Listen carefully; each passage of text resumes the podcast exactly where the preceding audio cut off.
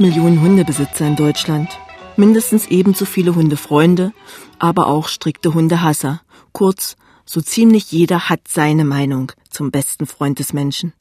Grund genug, das Thema Hund in sieben Folgen einmal etwas genauer unter die Lupe zu nehmen. Gewonnen haben wir dafür einen Mann, der durch seine ungezählten Rollen in Filmen, in Serien auf der Bühne und im Rundfunk wohl von jedem gekannt wird, den Schauspieler Gerd Hauke. Schon seit seiner Kindheit haben ihn Hunde begleitet und fasziniert. Er hat die verschiedenen Rassen studiert, sich mit ihrem Wesen, ihrem Charakter auseinandergesetzt. Und so ist Gerd Hauke auch ein international angesehener Kynologe, also ein Hundefachmann, der mit seinen Büchern Die Sache mit dem Hund und Hund aufs Herz zwei Standardwerke geschrieben hat, die bei jedem Hundebesitzer und allen, die es noch werden wollen, eigentlich auf dem Nachttisch liegen müssten. Ich bin Petra Meinburg, arbeite als Redakteurin, Regisseurin und Autorin für verschiedene Rundfunkstationen und bin Besitzerin eines Rottweiler Labrador-Mischlings. Eine Tatsache, der vor allem ich wohl das Vergnügen verdanke, den bekannten Schauspieler in dieser Reihe zum Thema Hund als Gesprächspartnerin zu begleiten. Denn es ist schon etwas Besonderes zu erleben, wie Gerd Hauke mit Sachverstand, Polemik und Leidenschaft über all die Probleme redet, die Hunden und ihren Menschen den Alltag oft zur Qual werden lassen. In unserer ersten Folge geht es natürlich um den Anfang, nämlich wie kam der Hund auf den Menschen. Das Wort hat der Hundefreund Gerd Hauke. Ja, grüß Gott. Ich freue mich schon, dass Sie mich nicht als Hundenarren bezeichnet haben. Das wäre dann die erste Gelegenheit gewesen, sich mit Ihnen zu streiten. Dann bedauere ich das richtig. Ich werde sehr oft darauf angesprochen, dass man sagt, Sie sind also Schauspieler und, und, und Autor und dann sage ich meistens Hobbykynologe. Und dann kriegen die Frage so ein Glitzern in die Augen und sagen, kann man das auch als Hobby? Und dann sage ich nicht Gynäkologe, Kynologe. Und Kynologie ist die Wissenschaft vom Hund, ist aber keine exakte Wissenschaft, also anerkannt wie Medizin oder Physik. Aber Kynos ist griechisch der Hund und es ist eben ein weites Wissensfeld um den Hund rum und das nennt man Kynologie. Um den Hund soll es gehen, speziell jetzt um den Anfang, nämlich wie kam denn der Hund auf den Menschen oder kam der Mensch auf den Hund? Herr Hauke, wie sind Sie denn eigentlich auf den Hund gekommen? Wie fing das eigentlich bei Ihnen an? Wie es eigentlich immer anfängt. Bloß dann eben nicht anhält, so wie bei mir. Alle Kinder wollen Tiere haben, alle Kinder kriegen Tiere und bei einigen hält sich eben das Interesse an den Tieren. Und bei mir war das so. Mein Vater war Rechtsanwalt und Notar. Wir bewohnten eine Riesenwohnung am Kurfürstendamm, wo er auch seine Praxis hatte. Und meine Eltern hatten beide gar keine Beziehung zu Tieren. Meine Mutter sowieso nicht. Und mein Vater fand die schon ganz niedlich und hast du auch mal angefasst. Aber ich erinnere mich, als ich dann endlich meinen Hund hatte, war er ewig auf dem Weg ins Badezimmer. Immer wenn er ihn angefasst hatte, wusch er sich die Hände. Hm. Und was war das für ein Hund? Ja, mein erster Hund war ein Zwergschnauzer. Und da war ich sieben, glaube ich. Das ist aber ganz schön jung. Ich drängelte und drängelte und drängelte. Und warum das nun Zwergschnauzer war, kann ich nicht mehr nachvollziehen. Es war jedenfalls ein Zwergschnauzer, der auf dem Weg zum Mittelschnauzer war. Meine Hunde waren alle nicht dem Standard angepasst, wenn ich mir das jetzt so überlege. Mein Mops, den ich also 30 Jahre später hatte, das war ja auch ein Mutant.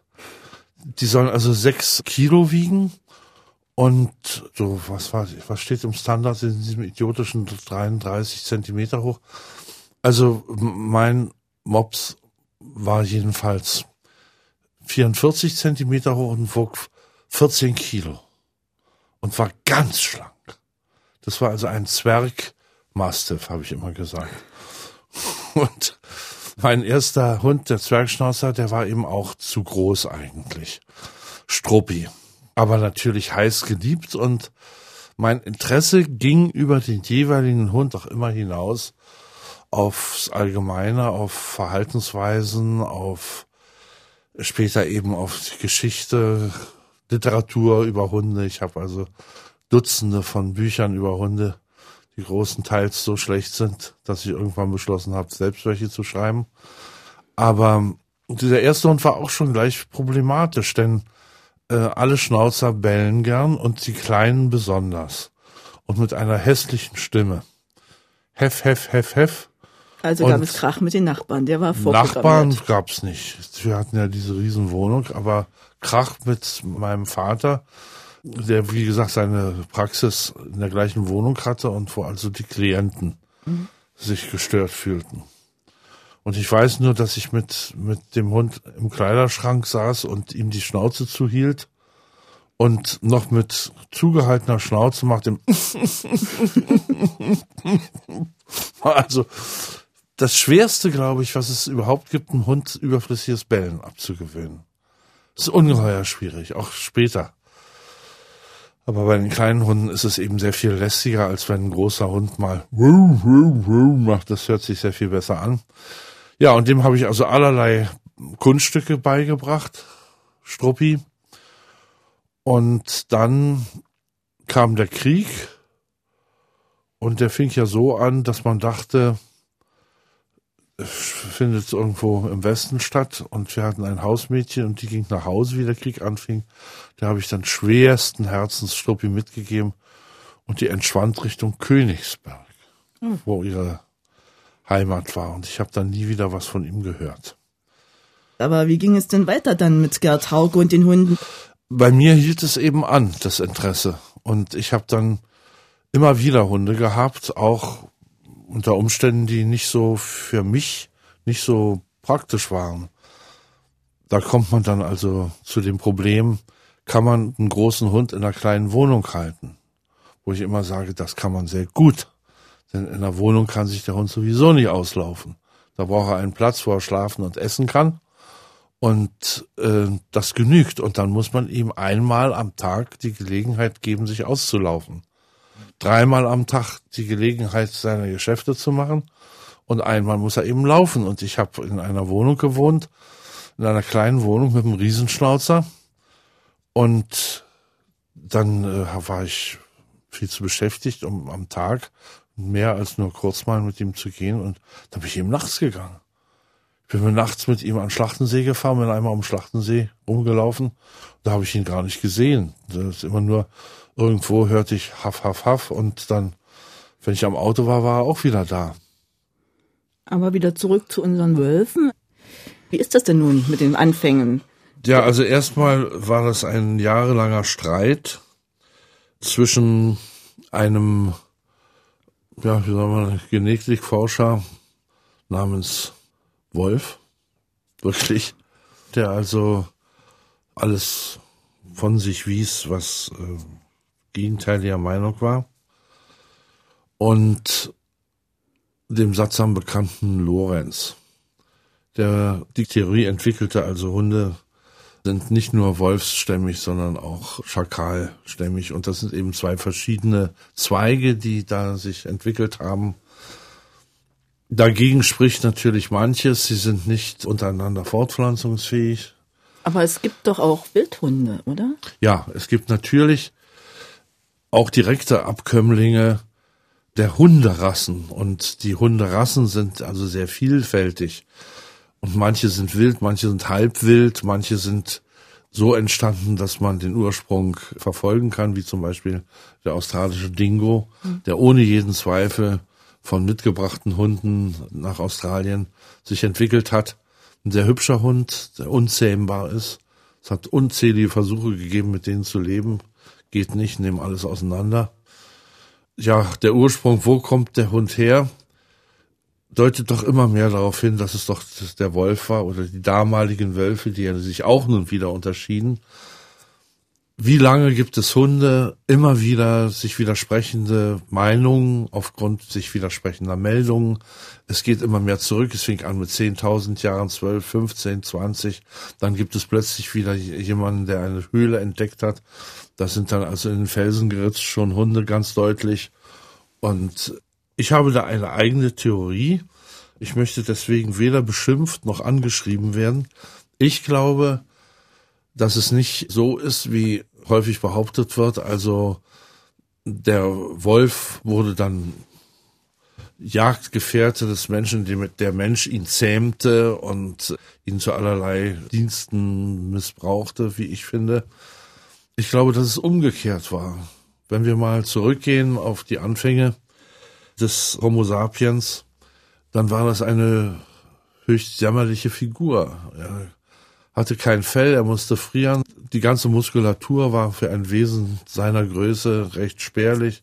Er konnte nicht besonders schnell rennen, nicht fliegen, nicht, war alles so mittelmäßig. Und er konnte sich eigentlich gegen die gesamte brachiale Umwelt damals kaum behaupten. Also ich glaube, dass der Mensch den Jagdzügen der Wölfe gefolgt ist und sich von deren Abfällen ernährt hat. Der Mensch als Aasfresser. Also ich meine, das, was übrig blieb, denn ich kann mir nicht vorstellen, dass der Mensch als Jäger in seinen Anfängen mit den damals vorhandenen Beutejägern konkurrieren konnte. Es fehlten ihm alle Voraussetzungen dazu. Und erst als so langsam anfing, seine Großhirnrinde zu wachsen und er mangelnde körperliche Fähigkeiten durch allerlei Tricks ersetzen konnte, sprich, dass er anfing, Gegenstände zu benutzen und sich mit ihrer Hilfe zu verbessern, seine Situation, konnte das langsam sich über viele Jahrzehnte umdrehen, das Verhältnis. Jahrzehnte? Naja, den modernen Menschen gibt's ja noch nicht so furchtbar lange, nicht? Aber es hat ja auch schon ein paar Modelle gegeben, den, wie heißt der, Australopithecus Pithecus robustus, ja. Ja, das ist zum Beispiel ein Modell, das ist eingegangen. Also die Informationen sind spärlich. Es gibt kaum vorhandene Videos aus der Zeit und auch Aufzeichnungen sind relativ schmal gesät. Bis auf die Höhenzeichnung halt. Ja, bis auf die Höhenzeichnung. Jedenfalls finde ich, dass das nahe liegt, dass der Mensch erstmal versucht hat, dahinterher zu tapern und zu sehen, was für ihn übrig bleibt. Und ab und zu mal ein kleines Wölflein gleich mitverspeist hat, was dann die Mutter ganz, vielleicht verloren hat. Ganz sicher. Und ich könnte mir auch vorstellen, dass man so ein Wolfsjunges sich mal greifen konnte wenn gerade die Eltern nicht da waren und das sie mitgenommen haben in die Höhle und dass das damals schon niedlich gefunden wurde von den weiblichen Familienangehörigen und vor allen Dingen Kindern und dass sie laut Zeta und Mordio geschrien haben, als es nun gebraten werden sollte. Und dass daraus vielleicht der erste Wolf entstand, der mit den Menschen zusammen lebte und auch mit ihnen jagte und dass die Menschen dann merkten, wenn sie seinen überlegenen jagdlichen Fähigkeiten folgen, dass sie davon nur profitieren konnten. Vielleicht ist das der erste Ursprung. Eins steht jedenfalls fest, die Entwicklung des Menschen wäre ohne Hunde, Wolfshunde, Hundewölfe, in welchem Status sie sich auch damals befunden haben, sehr viel langsamer erfolgt. Aus dem erfolglosen Jäger ist mit Hilfe der Wölfe, damals waren es wohl noch mehr Wölfe als Hunde, erfolgreiche Jäger geworden. Nur so. Sie hatten weder seine Nase, noch konnten sie sich so schnell bewegen, noch konnten sie Beute machen wie der Wolf. Und ich kann mir sehr gut vorstellen, dass das dann die bei den Menschen lebenden Tiere für den Menschen besorgten. Ausgedehntere Jagdzüge waren dadurch möglich, dass die zurückbleibenden durch die Hunde, Wölfe, Wölfe, Hunde bewacht wurden. Aus dem Jäger wurde ein Sammler. Und auch das ging nur durch Begleitung und Schutz von den Hunden. Dann kam eine totale 180 Grad Umkehr. Es ist gelungen, den, ich sag nun mal Hund, dazu zu benutzen, gegen seinen eigenen Ursprung Stellung zu nehmen, indem er nicht die Herden bewachte. Also aus den Beutetieren wurden Tiere, die seiner Obhut anvertraut wurden und er nahm Stellung gegen seinen Ursprung, nämlich gegen die ursprünglichen Wölfe. Das ist eine unglaubliche Entwicklung. Der Hund ist der dem Menschen sozial am engsten anvertraute und darum ist auch diese losgetretene Lawine von Medien, Schelte und Verteufelung ein furchtbarer Irrweg und eine große Schweinerei, weil man unendlich viele Familien damit total unglücklich macht. Man sagt ja jetzt, man sollte mehr im Umgang mit Hunden von den Wölfen und den Verhältnissen im Wolfsrudel lernen. Ja, wie ist das, wie ist, wie leben Wölfe sozial, nicht? Und da können wir uns ja nur eine große Scheibe von abschneiden. Sie leben unter einem Gesetz, das den Menschen auch gut täte.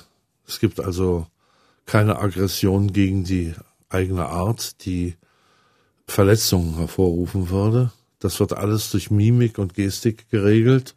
Ja, es gibt eigentlich zwei biologische ehrende Gesetze, die, wenn sie von einer Art nicht befolgt werden, zur Untergang dieser Art führen. Das eine ist, dass Aggressionen gegen die eigene Art in rituelle Bahnen gelenkt werden. Mhm. Und die zweite ehrende Regel ist, dass sie mit Über- und Unterpopulation fertig werden müssen. Aus eigener Kraft. Und das ist bei den Wölfen unglaublich. In einem Rudel zum Beispiel werden alle Feen gedeckt, aber nur von dem Leitwolf. Und ähm, die anderen wollen doch auch mal drankommen. Ja, die, äh, die müssen irgendwas einnehmen. das ist zum Beispiel etwas, was auch, wo auch furchtbar viel Unfug passiert mit den Hunden. Es gibt ja übersexualisierte Hunde, die also dauernd irgendwo rumrattern, an jedem Stuhlbein. Und wenn der Besuch kommt, klammern die sich plötzlich an ihm und rattern. Das muss man nicht dulden. Das ist nicht Natur. Das ist eine Möglichkeit, die die Hunde versuchen, sich aufzuspielen. Und die hat mit Sex. Das ist eine Dominanzgeste. Ja, das ist eine Dominanzgeste, aber die ist, das verquickt sich auch mit sexuellen Gefühlen natürlich, aber es schadet dem Hund überhaupt nicht, wenn man sagt, dass er das sein lassen soll. Er wird nicht total frustriert und sieht zu, wie er ins nächste Hundepuff kommt. Also ich kenne jemanden, der hat seinen Dackel also zweimal am Tag befriedigt, weil er äh, das Gefühl hatte, das müsste sein irgendwie. Das hat äh, die also da mit ihrem Dackel gemacht. Ich habe gesagt, das wird immer schlimmer natürlich, nicht? Also das, wir waren, sind von davon ausgegangen, dass ich gesagt habe, äh, mit der Über- und Unterpopulation mhm. und dass alle Feen gedeckt sind. Und jetzt kommt ein furchtbarer Winter, die Karibu ziehen in von Menschen bewohnten Gebiete, wo die Wölfe ihnen nicht folgen können oder mögen. Und jetzt passiert etwas Unglaubliches. Die Feen verlieren alle ihren Fötus. Nur die Leitwölfin hat einen Wurf. Mhm. Und alle anderen verschwindet der Fötus. Also, die können vom Kopf her beschließen, kein Kind zu kriegen. Aber es ist eine willentliche Entscheidung. Es ist eine willentliche Entscheidung, ganz ohne jede Frage. Nicht? Genauso wie gerätselt wurde über lange Zeit, also eine alleinerziehende Wölfin, die ein riesiges Yachtgebiet hat, die vielleicht Beute macht, 30 Kilometer entfernt von ihrem Wurf. Und da braucht sie auch eine gewisse Zeit, bevor sie bei den Jungen wieder ankommt. Und sie hat ja keinen Kühlschrank bei sich und keinen Rucksack. Also sie kann es nur fressen. Sie frisst so viel sie kann und ist dadurch natürlich auch noch langsamer auf dem Rückweg. Und eigentlich müsste das bei den Wölfen, die ja wie alle Beutegreifer einen kurzen Darm haben, müsste das längst verdaut sein, wenn sie bei den Kindern ankommen. Es ist aber blutfrisch. Also die Wölfe sind jetzt schon Hunde geworden und begleiten die Menschen nicht nur zur ja. Jagd, sondern schützen die also Häuser. Herden zum Beispiel. Die Herden, Herden genau. wären unmöglich, es wäre unmöglich gewesen, Viehhaltung ohne Hunde. Es wäre unmöglich gewesen, größere Herden erstens zu hüten. Mhm. Man hat ja dann also gewisse Hunde rausgezüchtet, die sehr groß und stark waren, so dass sie auch mit angreifenden Wölfen fertig werden konnten. Und es wäre auch unmöglich gewesen, und das ist ja noch gar nicht so lange her, Anfang des vorigen Jahrhunderts, wurden eben große Herden Rinder zum Beispiel über Land zum Verladebahnhof getrieben. Das wäre auch nicht möglich gewesen. Und das haben eben die heute so diffamierten großen Teils die Rottweiler gemacht. Nicht? Die haben sowohl die Rinder dahin gebracht, wo sie hin sollten, als auch sie über Nacht bewacht, wenn die Besitzer sich in der Kneipe einen angesoffen haben. Ja, schließlich äh, verprasst dein Hund ja nicht das Geld und geht einen trinken. ja, also da war Verlass drauf, die wurden äh, provisorisch irgendwo abgestellt und ein oder zwei Hunde sorgten eben dafür, dass die am Morgen noch alle da waren. Also abgesehen von den kleinen Unternehmern damaliger Zeit, die mit so Bollerwagen rumgezogen sind und Milch verkauft haben oder irgendwas anderes und wo der Hund eben gezogen hat, war das eben auch ungeheuer wichtig. Und ja, ohne Hunde wäre das alles gar nicht möglich gewesen. Da wäre der Mensch ganz schön angeschmiert gewesen. Also ohne Hunde wäre der Mensch vor die Hunde gegangen. Ja. Und jetzt äh, gehen die Hunde vor die Hunde, weil jetzt die ja nicht mehr gebraucht werden, werden um zu treiben gebraucht. und zu hüten. Also es gibt's noch ein bisschen in Anatolien und in Irland und wo große Gebiete sind. Und da haben es die Hunde ja auch zu einer Perfektion gebracht, die einem abenteuerlich erscheint, nicht? Und da wird sofort wieder Missbrauch getrieben. Border Collies, die also die Könige der Herdenbewacher und Treiber sind, die werden an irgendjemanden verkauft. Irland, England, Schottland nicht möglich. Man muss nachweisen, dass man Viehherden hält. Sonst kriegt man keinen Border Collie. Ach, das wusste ich nicht. Ja, und, und um, hier gibt's schon wieder Züchter, die haben sich irgendwelcher Tiere bemächtigt und die geben das an Hänschen und Fränzchen ab. Und in diesen Hunden ist der Hütetrieb genetisch verankert. Das heißt also, der Border Collie zu Hause hütet alles, was nicht gehütet werden möchte, ob Kinder oder Hunde naja, oder genügt, Katzen das oder. Genügt, das genügt ihm nicht. Also, das sind ja, sein Unglück ist, dass sie sehr hübsch sind. Und sie haben eine große Bewegungsdrang, den haben sie außerdem. Und die müssen eben rumsausen. Und wenn es nichts zu hüten gibt, dann werden die richtig verrückt. Die fangen an, auf dem Parkplatz die Autos zu hüten. Und es ist eine Katastrophe, wenn also zwei Leute weggehen und trennen sich unterwegs, da geht der Hund dran kaputt. Der rennt immer von einem zum anderen und ganz egal, wie weit die voneinander entfernt sind. Müsste strengstens verboten sein, diese Hunde zu erwärmen zu einem normalen Leben in der Zivilisation. Geht nicht. Ich glaube, jeder Züchter von Border Collies, die es ja in Mengen gibt, wenn man die Hundezeitschriften aufschlägt, wird ihnen jetzt Drohbriefe schreiben. Ach Gott, das wird er wahrscheinlich nicht tun, weil das ja so auf der Hand liegt, dass ich recht habe. Ich bin ja auch noch nie, das muss ich sagen, in meinen Büchern äh, steht ja eine Menge drin, was eigentlich bis heute sonst nicht weiter erwähnt wird. In Bezug auf Krankheiten, in Bezug auf Kosten ist mein erstes Buch. Und die Sache mit dem Hund eigentlich immer noch aktuell, weil immer noch keiner sagt, was kostet denn zum Beispiel so ein Hund? Oder wenn der Hund krank wird, was gibt es da für spezifische Krankheiten? Das gibt es ja also immer noch nicht. Aber ich habe entweder gesagt, immer, das ist meine Meinung, oder wenn ich gesagt habe, das ist so, dann habe ich mit Fachleuten, Tierärzten, Spezialisten in Bezug auf Hundekrankheiten gesprochen, auf spezifische Krankheiten von spezifischen Rassen.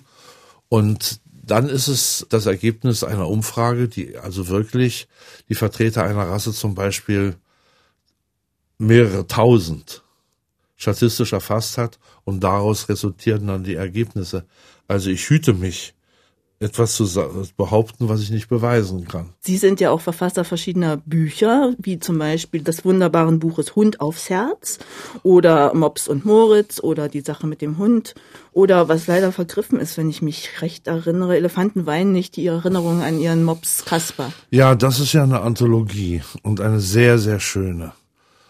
Ähm, da geht es um Tiergeschichten von Kleist bis Gras und da durfte ich auch eine Geschichte beisteuern und da habe ich sozusagen in Memoriam meines Mopses, der von allen meinen Hunden mir der liebste war, das muss ich schon sagen, weil er alle guten Eigenschaften hatte, die überhaupt auch ein Mensch haben kann. Und dem habe ich da so ein kleines Denkmal gesetzt. Ja. Aber das Buch ist nicht von mir. Das ist, wie gesagt, eine Anthologie, eine sehr schöne.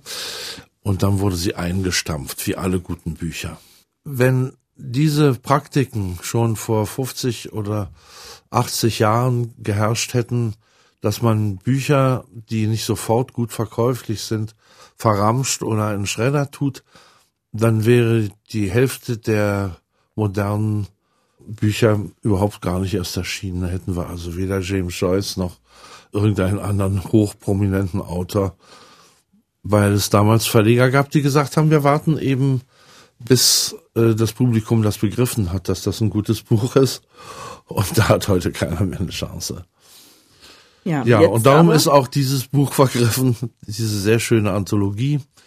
Und zwei meiner Lieblingsbücher gibt es auch nicht mehr.